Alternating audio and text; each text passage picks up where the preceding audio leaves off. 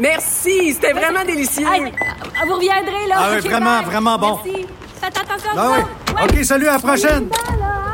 Votre auto, c'est un espace où vous pouvez être vous-même. Hey, c'était pas mangeable comme repas.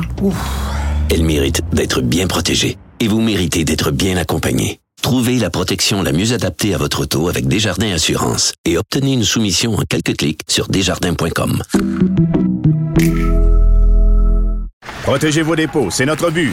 La SADC protège vos dépôts dans les institutions fédérales, comme les banques. L'AMF les protège dans les institutions provinciales, comme les caisses. Oh, quel arrêt! Découvrez ce qui est protégé à vos dépôts sont protégés.ca. Mes récompenses Sonic, c'est le programme qui désire exaucer tous tes souhaits. C'est simple. Plus tu utilises ta carte du programme Mes récompenses Sonic durant les mois de mars et d'avril, meilleures sont tes chances de remporter 5000 dollars pour réaliser tes plus grandes folies. Visite l'une de nos stations Sonic et comble tes envies. Mario Dumont, le seul atlas dont vous avez besoin. Il y a une déclaration de François Legault qui a fait réagir au cours des dernières heures. C'est que parlant de cette, cette décision qui est maintenant portée à la Cour suprême, euh, on demande à la Cour suprême est-ce que vraiment on veut maintenir que les, euh, les enfants des demandeurs d'asile, qui n'ont pas encore de statut, qui sont en attente d'une réponse, qui sont demandeurs d'asile, que leurs enfants aient accès, comme les autres, au système des garderies subventionnées, des CPE. Euh, pour l'instant, la Cour dans sa décision précédente, a dit oui, il devrait avoir droit. Mais là, on pose la question à la Cour suprême. Donc, le gouvernement du Québec va en appel plutôt que d'obtempérer et de donner l'accès. Euh, va plus loin. Ça a déplu à certains qui disent c'est pas correct, c'est pas juste pour ces enfants-là. D'autres disent, ben là, écoute un peu, là. Euh, il y en a même pas de place pour les, gens qui payent des impôts au Québec. On va mettre les choses dans l'ordre. Toujours est-il que François Legault a dit, a accusé Paul Saint-Pierre Plamondon, euh, puis il a dit, euh, ouais, on s'en remet à des juges de la Cour fédérale.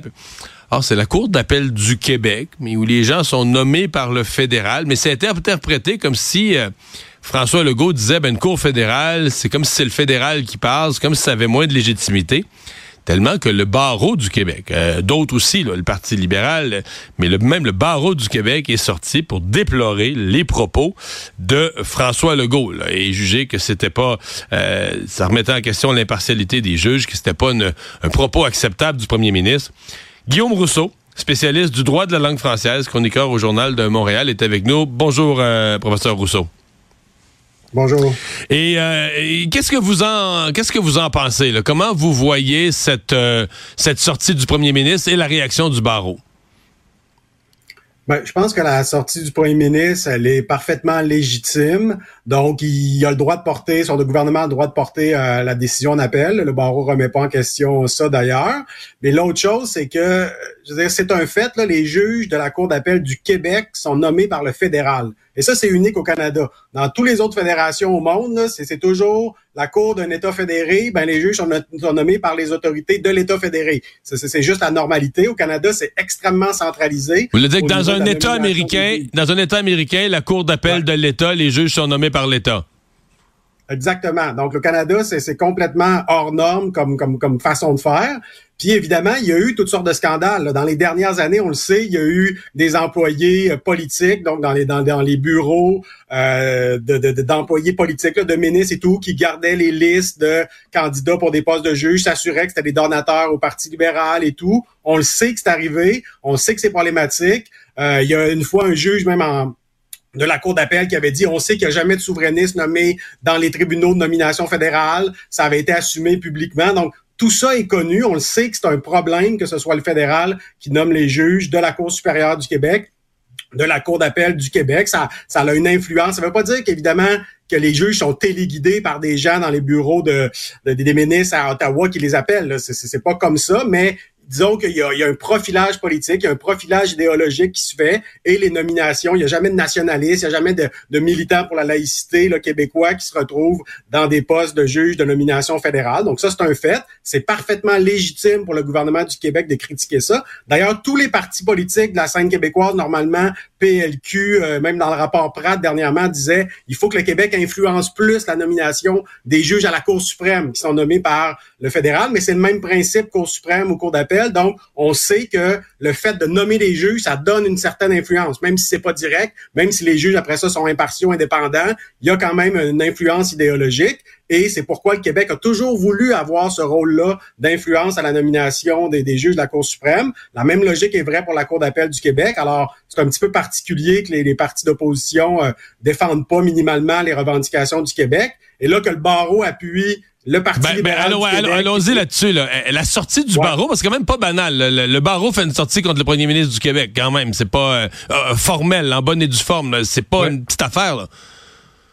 Non, effectivement, c'est que là, le barreau vient appuyer la, la position du Parti libéral du Québec, là, qui depuis hier sur les réseaux sociaux critique la déclaration du premier ministre. Il y a eu Pablo Rodriguez aussi. C'est- rare, là, vraiment. C'est une décision qui concerne les CPE au Québec.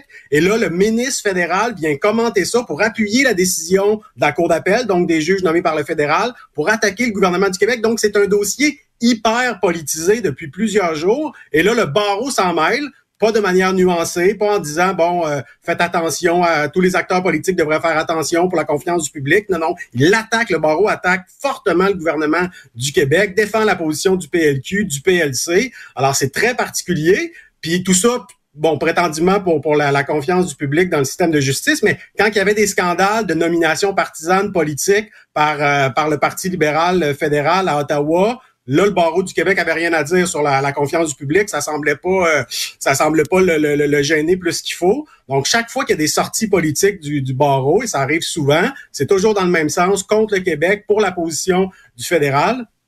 Souvenez-vous, en 2018, le barreau du Québec de Montréal avait fait une poursuite pour invalider toutes les lois du Québec. Toutes les lois du Québec, rien de moins, parce que les lois du Québec étaient pas assez adoptées en anglais.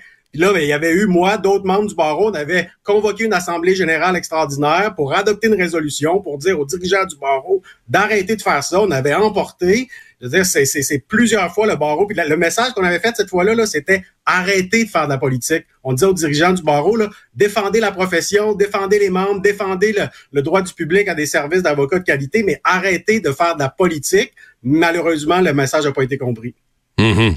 Et donc, vous considérez, vous, que le barreau, quoi, est sauté, a mis un orteil ou le pied au complet dans l'arène politique en faisant ça? Oui, exactement. Donc, c'est- clairement un dossier politique avec l'in- l'intervention de M. Rodriguez, le Parti libéral du, du Québec. Et là, vraiment une attaque frontale contre euh, le gouvernement du Québec. C'est pas du tout le rôle du, euh, du, euh, du barreau. Puis en plus, comme je vous dis, la- le mode de nomination des juges, c'est normal de critiquer ça en démocratie. Là, c'est pas, euh, je veux dire, de dire que les juges des tribunaux d'administration québécoise devraient être de nomination québécoise. C'est banal comme opinion. Là. Dans, entre constitutionnalistes, on débat de ça tous les jours. C'est pas scandaleux, c'est pas extrême comme position. Euh, je veux dire Ouais. le premier ministre défende l'autonomie du Québec, c'est juste normal. Là. Ouais. Professeur Rousseau, on vous a avec nous. Euh, votre point de vue est, très clair sur le barreau, sur la, critique de la nomination des juges. Si on vous entendait sur le fond, qu'est-ce qui est en cause? Parce que c'est un peu complexe pour le public.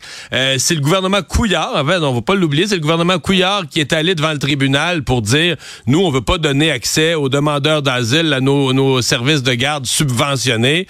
Euh, là, il y a eu un jugement, c'est un deuxième jugement de la Cour d'appel, mais qui vont dans le même sens, puis pas dans le même sens, que je comprends. C'est-à-dire qu'ils arrivent à la même conclusion, mais pour des motifs totalement différents. Euh, C'est quoi le fond de cette affaire-là? C'est quoi les critères qui sont en cause, là? Ouais. Donc ici, c'est un règlement du, du gouvernement du Québec qui dit que les enfants des demandeurs d'asile n'ont pas accès donc au CPE, aux garderies subventionnées. Donc c'est plutôt pour les Québécois, mais aussi pour certaines catégories d'immigrants, là, étudiants internationaux, euh, certains travailleurs temporaires. Et effectivement, vous avez raison, le jugement de première instance disait votre règlement est illégal parce que ce qu'on appelle le pouvoir habilitant, donc la, disposition dans la loi qui donne le pouvoir au, gouvernement d'adopter des règlements c'est un pouvoir qui, est encadré d'une certaine manière. Et là, on disait, ben, le gouvernement, avec son règlement, est allé au-delà de ce que la loi lui permettait d'adopter comme règlement. Donc, le règlement est invalide. Après ça, on s'en va en cour d'appel. Et la cour d'appel dit non, on n'est pas d'accord avec la cour supérieure. Finalement, le règlement, il est, il- c'est, le problème, c'est pas avec la, la, la Donc, disposition. donc- donc, il reconnaît que le sur- Québec avait le pouvoir de faire ce règlement-là, mais il dit, cependant, ton règlement, il est discriminatoire. Donc, c'est complètement Il un raisonnement différent. Exactement. Là, on, s'en va sur une question de charte canadienne et là, on dit votre, votre, votre interdiction, votre règlement sur euh, qui interdit, qui ne donne pas accès aux enfants de demandeurs d'asile au CPE, bien, ça porte atteinte au droit à l'égalité des femmes. parce qu'on dit, euh, puis là, on s'entend, le, règlement, il dit pas si, si le père de, de, l'enfant, si, si c'est un homme qui demande l'accès, on lui donne accès, puis si c'est une femme, une mère, on lui donne pas accès. C'est pas ce que le règlement dit. Donc, clairement, il n'est pas discriminatoire de manière directe, mais on dit, en fait, les femmes supportent davantage d'obligations en termes de, de garde des enfants, de soins des enfants. Donc, euh, ce règlement-là affecte davantage les, les femmes demandeurs d'asile, euh, demanderesses d'asile que plutôt que les hommes. Donc, euh, indirectement, c'est une discrimination pour les femmes. Donc, vous voyez, genre de raisonnement subtil qui nous vient de la, de la common law, de la théorie de la, discrimination systémique et tout. Donc, donc on prend ça, puis honnêtement, c'est pas si clair là. C'est pour ça que le gouvernement va en appel. Euh, toute la jurisprudence autour du droit à l'égalité, c'est très complexe, ça évolue beaucoup. Les fardeaux de preuves sont pas toujours clairs. Donc, c'est une décision qui a été rendue par les juges de la cour d'appel, bien bien argumentée, mais une décision différente aurait aussi pu être rendue par des juges, des juristes